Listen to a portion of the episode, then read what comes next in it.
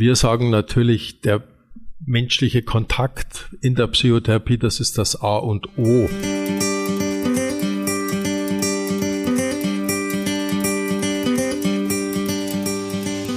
New Health Podcast. Digitalisierung sinnvoll umsetzen. Der Talk mit Expertinnen und Experten zur Digitalisierung des Gesundheitswesens. Mit Sebastian Kuhn, Professor für digitale Medizin und mit mir, Alissa Stein, als Moderatorin. Herzlich willkommen, liebe Hörerinnen und Hörer, zur Folge 3 unseres New Health Podcast. Und noch ein frohes und gesundes neues Jahr. Und das wünsche ich auch Ihnen, Herr Kuhn. Ja, Frau Stein, das wünsche ich auch Ihnen und vor allem auch unseren Hörerinnen und Hörern. Ja, in der letzten Dezemberfolge, da war unser Thema Virtual Reality. Also es ging um den Einsatz von VR-Brillen. Dieses Mal sprechen wir nicht über ein bestimmtes Gerät, sondern digitale Anwendungen. Wir kommen also von der Hardware zur Software. Genauer gesagt geht es um digitale Gesundheitsanwendungen, was kurz die DIGAs sind. Die Anwendungen laufen auf dem Smartphone oder Tablet der Patientinnen und Patienten und sollen die Therapie unterstützen. Das Bundesministerium für Arzneimittel und Medizinprodukte prüft die Apps und lässt sie zu und erst danach gibt es die App auf Rezept. Und da habe ich direkt mal eine Frage an Sie, Herr Kuhn. Das klingt erstmal nach handelsüblichen Smartphone-Apps, mit denen ich auch Vitaldaten messen kann und ja, die mir sagen, wie ich gesünder leben kann.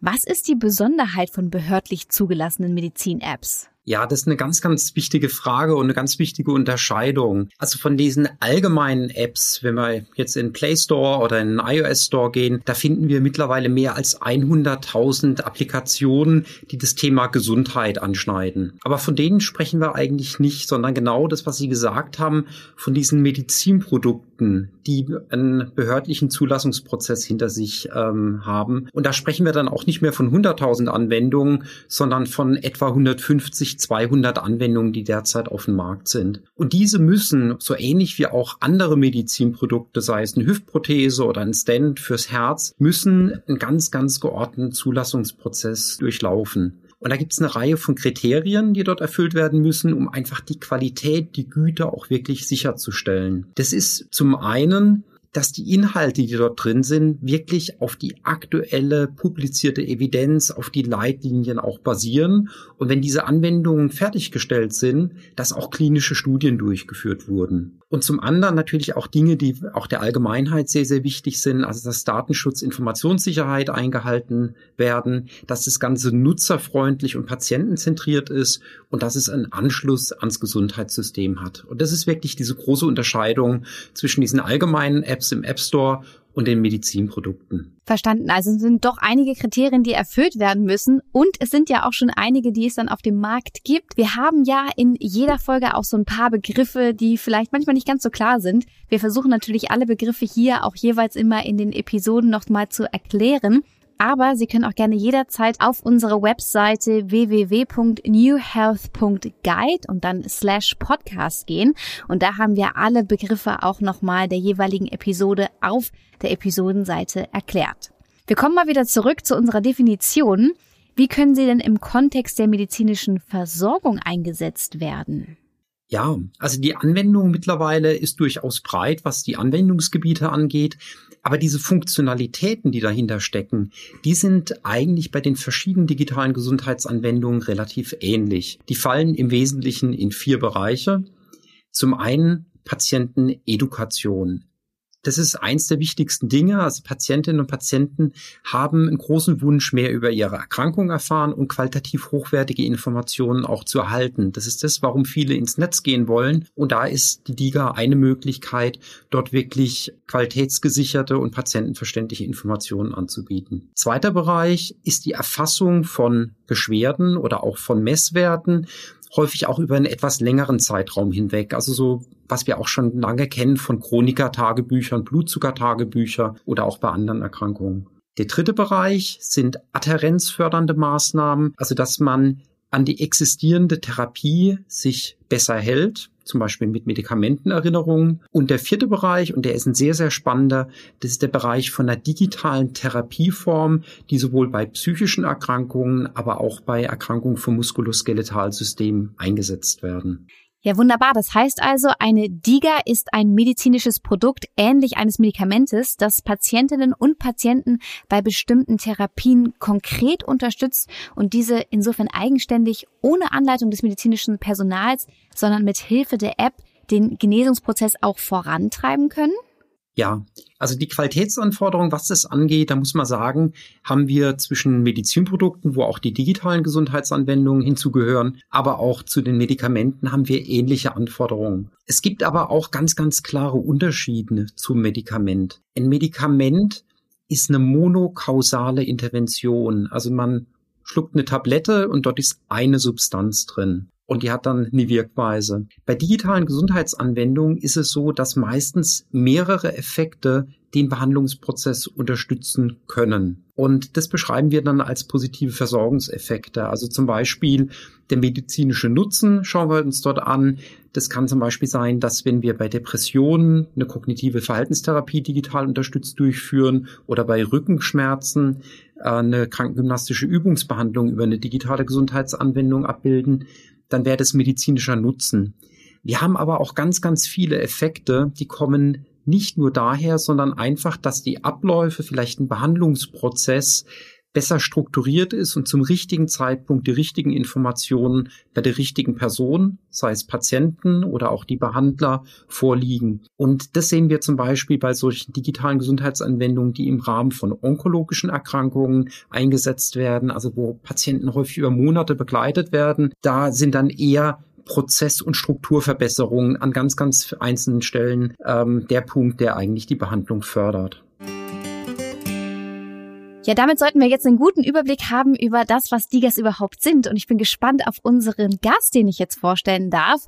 Benedikt Weither. Er ist psychologischer Psychotherapeut und Vorsitzender des Bundesverbands der Vertragspsychotherapeuten, kurz BVVP. Er betonte nach seiner Wiederwahl zum Vorsitzenden im April 2021, sich weiter für eine faire Honorierung und Herausforderungen wie die Digitalisierung in der psychotherapeutischen Praxis einzusetzen. Herzlich willkommen, Herr Weither.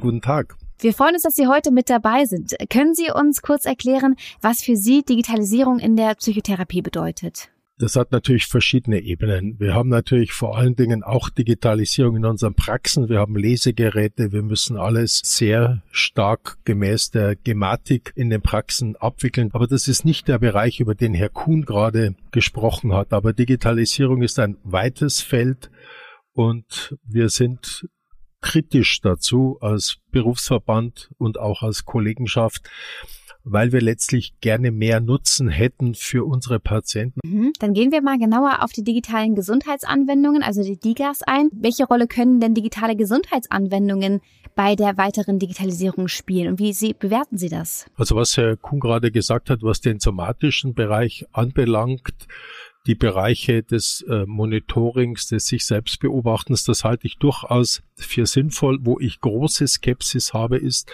beim Bereich Psychotherapie, Unterstützung der Psychotherapie. Da bin ich tatsächlich eher jemand, der sehr kritisch drauf schaut. Ich muss auch etwas Wasser in den Wein gießen, weil die wissenschaftliche Überprüfung äh, beispielsweise anderer Therapieverfahren, gerade jetzt unserer Psychotherapieverfahren, oft über Jahre und Jahrzehnte und viele Studien gelaufen ist, das kann man nicht wirklich vergleichen mit den Anforderungen, die DIGAs erfüllen müssen. Trotzdem kann ich mir vorstellen, dass man in bestimmten äh, Bereichen des Übergangs, wenn ein Patient aus einer Klinik entlassen wird und äh, muss eine Wartezeit überbrücken, bis er beim ambulanten Therapeuten aufgenommen wird, dass man in der Zeit von der Klinik aus den nachbetreut mit einer digitalen Gesundheitsanwendung. Das denke ich ist machbar und unkritisch, weil vor allen Dingen vorher ein intensiver persönlicher Kontakt bestanden hat mit dem Therapeuten in der Klinik. Und wir sagen natürlich, der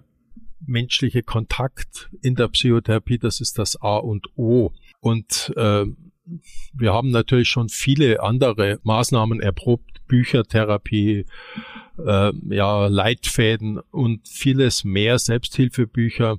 Das gibt ja einen ganzen Kontinent von diesen Literaturstellen. Die sind alle mehr oder weniger gut einsetzbar in Therapien, Aber letztlich kommt es sehr darauf an, wie der Therapeut das unterstützt und was letztlich der Patient damit dauerhaft macht. Danke, dass Sie Ihren Standpunkt geteilt haben. Herr Kuhn, wie stehen Sie zu Digas und in welchen Bereichen ist der Einsatz von Apps auf Rezept Ihrer Ansicht nach sinnvoll? Ja, also ich muss Herrn Walter an einer Stelle sozusagen zustimmen, aber auch an einem anderen Punkt auch klar widersprechen. Ich sehe es durchaus so, dass die Studienlage derzeit heterogen ist, was die digitalen Gesundheitsanwendungen angeht. Von daher ist es, glaube ich, sehr wichtig, jede einzelne oder auch jedes einzelne Indikationsgebiet wirklich auch sich genauer anzuschauen und zu beurteilen. Man muss sagen, dass im Bezug auf digitale Gesundheitsanwendungen im Bereich Depressionen, also vor allem bei leichten oder auch mittelgradigen Formen, wir bei einigen digitalen Gesundheitsanwendungen mittlerweile wirklich eine gute Studienlage haben. Also wirklich mit prospektiv randomisiert kontrollierten Studien und auch in unterschiedlichen Versorgungssettings. Also das, was Herr Walter auch skizziert hat, also zum Beispiel diese Nachbehandlung nach einer stationären Behandlung ist zum Beispiel gut untersucht. Aber es sind durchaus auch ambulante Versorgungssettings untersucht worden, wo eine digitale Gesundheitsanwendung auch zum Einsatz kam, vor allem bei leichten und bei mittelgradigen. Und da haben wir eine relativ gute Studienlage. Es ist so, es gibt durchaus auch eine Reihe von weiteren Anwendungsgebieten, und auch dort ist es so, dass wir einzelne Bereiche haben mit guten Studienlagen, mit guten Ergebnissen, zum Beispiel Raucherentwöhnungsprogramme, haben mittlerweile eine gute Evidenz bezüglich ihrer Wirksamkeit und zum Teil auch diese Betreuungskonzepte im Rahmen von chronischen Erkrankungen. Herr Walter, was würden Sie denn sagen, wenn wir in die stationäre und ambulante Versorgung schauen? Wo würden Sie sagen, eignen sich DIGA eher?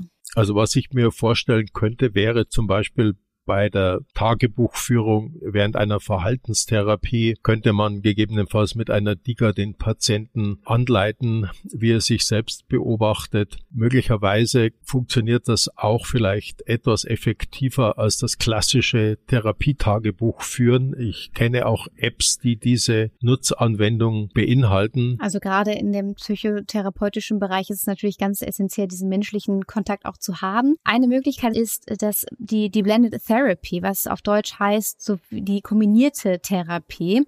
Und es handelt sich um eine Kombination von persönlicher und also den Face-to-Face-Therapien und digitalen Anwendungen. Herr Kuhn, habe ich das richtig verstanden? Ja, also Blended Therapy ist im Endeffekt, dass wir kennen es alle, spätestens glaube ich durchs Blended Learning im Endeffekt, dass wir Präsenz mit digital kombinieren. Und das ist auch das, was im Rahmen von ähm, digitalen Gesundheitsanwendungen umgesetzt sind. Und auch dort ist eigentlich der Psychbereich, also Depressionen, Angst, Anpassungsstörungen, äh, Angst, Panikerkrankungen sind ähm, bis jetzt, sagen wir mal, der Bereich, der am häufigsten dort äh, erforscht wurde. Bei der Blended Therapy ist es so, dass das Ganze im Wesentlichen Wesentlichen zeitgleich stattfindet. Also vielleicht eine kognitive Verhaltenstherapie über mehrere Monate durchgeführt wird, wo wöchentliche Sitzungen kombiniert werden mit digitalen Reflexionen zwischen den Präsenzbehandlungen. Es gibt allerdings auch noch einen zweiten Ansatz, der vielleicht ganz spannend ist, der nennt sich Stepped Care. Dort ist es so, dass man es einsetzt, um eine Wartezeit zu überbrücken. Also häufig, vor allem auch wenn wir jetzt in einen allgemeinmedizinischen Kontext denken, Patientinnen und Patienten stellen sich vor, es wird eine Depression diagnostiziert, aber es sind keine Therapieplätze direkt verfügbar. So ist der Stepped Care Ansatz, dass man eine Wartezeit überbrückt und eine digitale Therapie durchführt, statt Warteliste. Das sind im Prinzip so die häufigsten Kombinationstherapien, Blended Therapy und Stepped Care. Sie hatten gerade die Wartezeiten angesprochen, da möchte ich auch gleich nochmal detailliert drauf eingehen, aber vorher nochmal der Hinweis an unsere Zuhörerinnen und Zuhörer. Diese beiden Begriffe, Blended Therapy und auch die Step Care, das sind wieder so Begriffe, die wir auch nochmal für Sie auf unserer Website www.newhealth.guide slash podcast erläutert haben. Also falls Sie da auch gerne nochmal nachlesen wollen, schauen Sie gerne auf der Seite vorbei. Ja, und wenn wir über Wartezeiten sprechen, dann ist das ein wichtiger Punkt, der sich auch in der Kritik an Digas wiederfindet. Zum Beispiel heißt es, der Einsatz von Apps könnte den Ausbau von Therapieplätzen verhindern, denn sie würden die enorm langen Wartezeichen von im Schnitt fünf Monaten überbrücken und dafür ausreichend Ersatz bieten. Das Problem bei den Wartezeiten seien laut einem WDR-Beitrag aus Juli 2022 nicht zu wenige Therapeutinnen und Therapeuten, sondern zu wenige mit Kassensitz. Die gesetzlichen Krankenkassen zahlen allerdings die zugelassenen DIGA. Was sagen Sie denn dazu, Herr Weither, zu dieser Kritik? Ja, also es ist tatsächlich so, dass wir grundsätzlich in verschiedenen Regionen zu wenig Psychotherapeuten haben und die Kassen auch wirklich an der Stelle ein Stück weit Zurückhaltung zeigen. Ich bin jetzt nicht dafür, dass wir äh, in ganz Deutschland an jeder Stelle Therapeuten ausbauen. Es gibt Regionen, da sind die Wartezeiten kürzer. Also es ist richtig, es gibt viele Therapeuten, die gut ausgebildet sind, die zum Teil in der Kostenerstattung arbeiten müssen, weil sie keinen Sitz bekommen. Hier sind Lücken zu schließen und gleichzeitig äh, haben Sie recht, bezahlen die Krankenkassen oder müssen die Krankenkassen per Gesetz relativ hochpreisige Digas äh, finanzieren. Denn wenn sie nicht wirklich motiviert von, äh, sagen wir mal, auch einem Therapeuten oder einem Begleiter durchgeführt werden, dann sind sie nicht lange tragfähig, weil sie eigentlich nicht wirklich das äh, tiefere Bedürfnis des Menschen äh, berühren nach einer ähm, Austausch im persönlichen Kontakt. Ja, das ist wahrscheinlich auch immer mit welche, welche, welchen Mehrwert bietet eine App, ob ich sie nur nutze oder nicht. Ähm, da gibt es sicherlich dann die, die verschiedenen Usabilities. Herr Kuhn, was sagen Sie denn? Also wenn wir über das Problem der Wartezeit sprechen, ist ja Ihrer Meinung nach die Stepcare eine Lösung?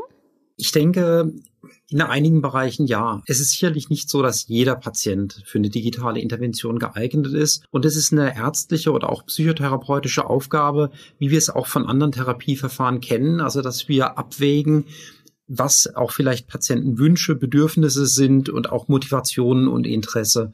Und es unterscheidet sich ähm, sehr, sehr deutlich bei äh, verschiedenen Patienten. Ich glaube aber schon, dass es äh, Patienten gibt, die in der digitalen Therapie offen sind. Wir kennen es bei den Depressionen, bei den psychischen Erkrankungen, dass 70 bis 80 Prozent der Patientinnen und Patienten im Internet nach Hilfe suchen. Zum Beispiel, dass sie auf Informationsrecherche sehr, sehr intensiv betreiben. Und das ist etwas, was Licht und Schatten hat, weil wenn das unstrukturiert stattfindet, kommen Patienten häufig auch zu nicht guten, nicht qualitätsgesicherten Informationen oder auch Informationen, die nicht auf sie zutreffen. Das ist etwas, was wir, glaube ich, aus meiner Sicht mit digitalen Gesundheitsanwendungen in Bahnen leiten können, wo wir sicherstellen können, dass es wirklich evidenzbasierte, leitlinienkonforme Information ist, die patientenverständlich ist und die sowohl von Therapeuten als auch von Patienten gemeinsam entwickelt wurde. Und das Zweite ist auch, glaube ich, die Individualität der Menschen. Da sehen wir durchaus, dass jüngere Patienten und auch häufig männliche Patienten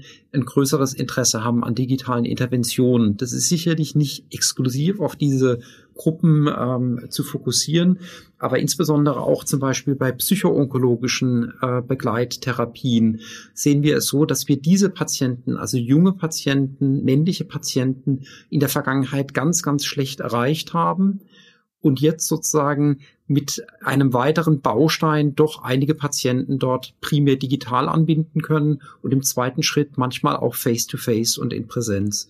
Und ich glaube, es ist weniger dieses Entweder-Oder, sondern eine kritische Beleuchtung von Vor- und Nachteilen und eine patientenindividuelle gemeinsame Entscheidungsfindung, ob es indiziert ist oder nicht. Ja, wichtiger Punkt. Und bei neuen Dingen ist es ja häufig auch so, dass es am Anfang erstmal ein bisschen schwieriger ist und sich dann erstmal da die, die Nutzung einstellen muss. Aber eine bundesweite Befragung der Ärzteschaft, die hat auch noch ergeben, dass sich beim Einsatz von Liga eher Ernüchterung eingestellt hat. Also, also auch hier wieder was Neues, am Anfang erstmal schwieriger. Zwar meinen zwei Drittel der Befragten, dass sie Apps gezielt eingesetzt einen positiven Beitrag leisten können. Allerdings werden auch einige Risiken genannt. Zum Beispiel, dass Ängste intensiviert werden können oder auch Süchte sich verlagern. Wie sehen Sie das denn, Herr Walther? Also Herr Kuhn hat ja schon angesprochen, wie stark die Menschen im Internet nach Lösungen suchen und tatsächlich auch auf alle möglichen nicht so guten Plattformen geraten. Der berühmte Dr. Google stellt ein großes Problem dar, weil es tatsächlich äh, mit dem ganzen Halbwissen und unspezifischen Informationen dann dazu führt, dass die Angst der Menschen zunimmt. Gerade Menschen mit hypochondrischen Störungen und auch hysterischen Persönlichkeitsanteilen sind da oft völlig ausgeliefert und entwickeln im Internet ganz viele neue Symptome, Erkrankungen und produzieren ganz viele Störungsanteile. Es wäre schön, wenn Digas das strukturieren könnten und nur noch seriöse Informationen anbieten. Das Problem ist, dass diese Menschen eigentlich oft nicht lange genug recherchieren und nicht lange genug beim Thema bleiben, weil sie vorher von Gefühlen überschwemmt werden. Sie lesen was, oh, das könnte Krebs sein. Ab dem Moment denkt er nicht mehr konstruktiv, sinnvoll weiter. Dann überwältigt ihn sein Gefühl und er hat nur noch die Angst, dass er diese Erkrankung hat. Und genau diese Nebenwirkung, die die Kollegen, die ärztlichen Kollegen da beschrieben haben, die sieht man bei diesen unstrukturierten Recherchen im Internet und bei Dr. Google ganz häufig. Vielleicht können Digas hier helfen, die, die Wissensvermittlung zumindest äh, auf seriöse Seiten zu lenken. Das wäre schon ein mhm. großer Punkt. Da sind wir gespannt, Herr Kuhn, wie Ihre Meinung dazu ist äh, in Bezug auf Ängste und auch die Verlagerung von Süchten. Also ich glaube, dass, äh, was Herr Walter eben schon angesprochen hat, also das aus meiner Sicht ist es sicherlich eine große Stärke, dass bei digitalen Gesundheitsanwendungen wir diesen Informationsstrom reduzieren und lenken können und auch Qualität sichern können. Also das Internet bei der unstrukturierten Suche via Google ist die Informationsmenge, die Qualität ist nicht ähm, im Prinzip begrenzbar. Das ist unendlich und extrem heterogen. Und mit den digitalen Gesundheitsanwendungen können wir patientenzentriert Information, Qualität sichern und in verdaubare Happen den Patienten zur Verfügung stellen und das Ganze natürlich auch im Rahmen von der Entwicklung von der digitalen Gesundheitsanwendung auch erproben. Also wie viel Information ist notwendig? Wird die wirklich verstanden? Müssen wir vielleicht ein Erklärvideo nochmal neu drehen? Das sind Dinge, die im Rahmen der Entwicklung von digitalen Gesundheitsanwendungen überprüft werden. Und diese patientenedukativen Aspekte werden halt mit Therapietagebuch, aber auch therapeutischen Interventionen in der digitalen Gesundheitsanwendung an einem Ort zusammengeführt. Und damit haben wir sozusagen nicht nur die Information, sondern wir haben auch die Verlaufsmessung und wir haben Möglichkeiten, Interventionen auch zu setzen, die sich im Rahmen von jetzt den kognitiven Verhaltenstherapien gar nicht so sehr unterscheiden zu dem, was auch in klassischen Präsenzbehandlungen durchgeführt werden. Also dass Hausaufgaben mitgegeben werden, dass vielleicht ein Arbeitsblatt nochmal mitgegeben wird, dass man vielleicht sich Notizen macht ähm, für die nächste Therapiesitzung. Das ist eigentlich das, was an einem Ort abgebildet wird. Und ich glaube, es hm. kann zumindest ein, ein Baustein sein, dieses Problem anzugehen. Jetzt haben wir ja ganz viel auch auf äh, gerade das Thema der Dokumentationsmöglichkeiten in DIGA gesprochen. Und manche DIGA lassen sich auch mit zusätzlichen Endgeräten verknüpfen, sogenannten Wearables wie Sensoren, um auch nochmal einen anderen Punkt anzusprechen. Die können dann zum Beispiel die Bewegung des Knies messen, was sich bei krankengymnastischen Übungen anbietet. Ist das Ihrer Meinung nach empfehlenswert? Herr Kuhn, vielleicht können Sie hier einmal anfangen. Ja, also es gibt eine Reihe von Anwendungen, die jetzt bei degenerativen Erkrankungen zum Einsatz kommen, also zum Beispiel unspezifische Rückenschmerzen oder Gonarthrose, also eine Arthrose vom Kniegelenk. Und in dem Bereich, wenn man dort konservativ behandeln will, also nicht direkt zum Messer greifen, sondern konservativ behandelt, ist die physiotherapeutische Übungsbehandlung und vor allem die Eigengymnastik das Wichtige. Es ist also nicht die sechs mal 15 bis 20 Minuten beim Therapeuten, die entscheidend sind, sondern vor allem, dass diese Übungen in den Alltag integriert integriert werden und Patientinnen und Patienten zwei bis dreimal die Woche über einen längeren Zeitraum dann wirklich auch trainieren. Und da sehen wir, dass wir aus der Kombination von der digitalen Gesundheitsanwendung mit dem Sensor eine Möglichkeit haben, die weit das übersteigt, was wir, wir bisher gemacht haben. Also in der Vergangenheit hat man vielleicht ein Trainingsblatt mitgegeben oder vielleicht auch ein, ein Trainingsvideo den Patientinnen und Patienten gezeigt. Da ist es so, dass sie über die App im Endeffekt die Übungen sehen aber die Sensoren im Endeffekt auch überprüfen können, ob die Übung richtig durchgeführt wird in der Häuslichkeit. Es kann Kniebewegungsübungen sein mit einem Sensor, den man Ober- und Unterschenkel anbringt. Es kann aber auch zum Teil ein Sensor sein, der schon im Smartphone eingebaut ist. Also die Kamera wird bei Rückenübungen häufig eingesetzt. Und das, was wir sehen, ist, die Patienten bekommen eine direkte Rückmeldung nach jeder Übung, ob sie richtig durchgeführt wird und zum Teil über noch ein KI-Feedback auch noch Tipps, wie sie die Übung besser durchführen können. Und das sehen wir fördert die Adherenz, also das Dranbleiben an dem Trainingsprogramm, aber auch die Therapiebereitschaft. Und ich denke, es ist ein spannender Weg, den wir in Studien weiter untersuchen sollten. Aber die ersten Ergebnisse, die derzeit vorliegen, sind eigentlich schon sehr überzeugend. Und Herr Weiter, überzeugt Sie der Bereich auch ein wenig mehr? bin in der Physiotherapie nicht so drin, was Herr Kuhn gerade gesagt hat, kann ich mir aber sehr gut vorstellen, denn es gibt es ja auch im Bereich des Biofeedbacks schon lange, dass man Menschen rückmeldet, wie gut sie ihre Entspannung einleiten können, wie gut sie über Atmung ihren Körper beeinflussen, Herzschlagrate, Pulshöhe etc. Das sind denke ich, Prozesse, die wirklich wirksam sein können und in dem Fall äh, für äh, orthopädische Übungen im Bereich von Knierehabilitation, da möchte ich mir jetzt nicht zu viel anmaßen, aber da kann ich es mir gut vorstellen, dass das wirksam sein kann. Ja. Genau das, was Sie gesagt haben, also das Biofeedback, Pulsatmung kommt auch mittlerweile bei einer Reihe von digitalen Gesundheitsanwendungen im Rahmen von so einem Achtsamkeits- oder Entspannungstraining, Übungen auch mittlerweile schon zum Einsatz. Ist im Prinzip das Pendant dazu im Bereich Achtsamkeit und Entspannung. Also um das alles mal zusammenzufassen, haben wir heute gehört, dass es vier verschiedene Bereiche gibt, in denen auch die Digas eingesetzt werden können, dass sich da